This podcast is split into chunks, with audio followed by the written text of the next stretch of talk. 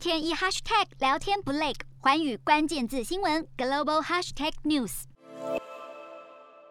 在高通膨时代，土耳其人的购买力已经快被压垮。总统埃尔段十九日提出了应对方案，却又反其道而行，表示要压低通膨，也要遏制高利率。百分之四的通膨率已经是十年前的数字了。土耳其的年通膨率在十一月已经跨越了百分之二十一，估计这个月还会上升。但央行依然在上星期四度调降利率。传统经济学界以及各国央行普遍认为，若要抑制高通膨，就必须调升利率。但土耳其总统埃尔段一直以来都反对这种正统观点。法新社评论。埃尔段一再主张高利率会助长通膨，是他执行经济独立战的策略之一。瞄准新南向商机，剖析东南亚发展。我是主播叶思敏，每周五晚间九点记得锁定。看见新东协就在环宇新闻 MOD 五零一中加八五凯擘二二二及环宇新闻 YouTube 同步首播。